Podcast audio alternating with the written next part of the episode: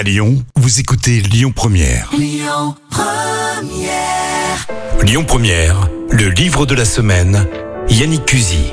L'auteur de la semaine s'appelle Mélanie Gouilleux et son livre Le choix d'Anna. Bonjour Mélanie. Bonjour. Alors le choix d'Anna, c'est l'histoire d'un couple. Est-ce que vous pouvez nous en dire plus à la fois sur Anna justement et sur Milo?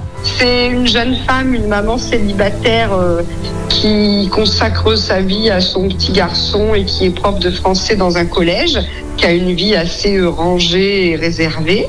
Et un soir, euh, incitée par ses copines à sortir pour changer un petit peu de son train-train habituel, elle rencontre dans un bar à ambiance sur la plage un homme un peu mystérieux, très euh, charismatique, qui, qui l'envoûte et pour la soirée, elle succombe à son charme. C'est vraiment deux personnages qui n'auraient jamais dû se rencontrer, qui n'ont pas les mêmes vies, qui fréquentent pas les mêmes milieux et qui n'avaient rien à voir euh, ensemble. Pourquoi vous avez voulu provoquer ça? C'est ce qui vous a inspiré justement? C'est l'écart entre les deux personnages? Ouais, ouais, surtout sur les malentendus, un peu les quiproquos euh, qui peuvent prendre euh, forme dans la vie euh, de tous les jours et où il s'en découle des situations un peu atypiques. J'ai l'impression que ça sous-entend un danger pour la femme. Un petit peu, implicitement, tout à fait.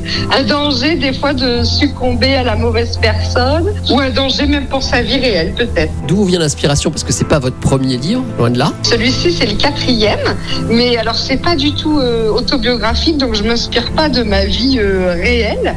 Et quand on part dans une histoire comme celle-là, les personnages sont purement fictifs ou vous êtes inspiré par votre environnement et votre, euh, votre entourage par exemple? Alors ils sont toujours fictifs, on va dire, dans leur euh, aspect euh, général, euh, mais après je vais piocher dans ma vie personnelle pour donner des petites touches, il y a des petits clins d'œil, je sais pas, ça peut être le parfum qui va être celui de mon compagnon ou une date de naissance qui va être celle de mes enfants, enfin voilà, des petites pointes personnelles que seul mon entourage très proche reconnaîtra. Votre personnage Anna est une maman Oui. célibataire.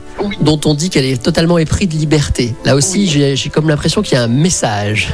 Alors après, moi je suis pas euh, féministe dans l'âme, je suis pas avant-gardiste et je sors pas des drapeaux.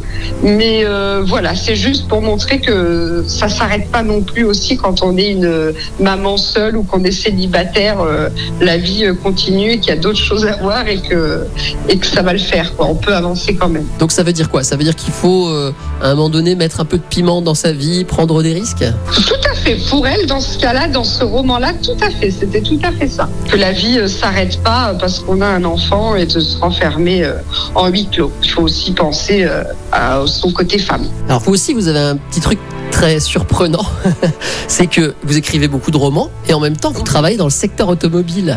Ah oui, tout à fait. Moi, je suis pas du tout dans le domaine euh, littéraire. Ça fait euh, 15 ans que je suis dans l'automobile, mais on arrive parfaitement à allier les deux en se consacrant du temps euh, pour ça. Parce qu'on peut avoir euh, un travail toute la journée, être maman de deux enfants, avoir une, une vie de couple remplie et trouver du temps pour écrire. Alors, faut s'organiser, hein. c'est pas de tout repos, mais on arrive à le faire. Euh, Moi, j'ai beaucoup euh, le midi, c'est là où je suis toute seule parce que je rentre et que j'ai pas les enfants, donc je m'accorde un petit peu de temps. Les week-ends pendant qu'ils font la sieste aussi, et après ça va être le matin, de bonne heure avant que les journées, que la journée des enfants commence. Et ben, je mets le réveil avant eux pour être euh, pour être tranquille au calme. Et après, même le soir, quand ils sont là, des fois, j'arrive à me, à me mettre dans un cocon, je vide euh, ma tête et j'entends plus rien autour. Et puis, je suis dans mon idée et j'y vais à fond.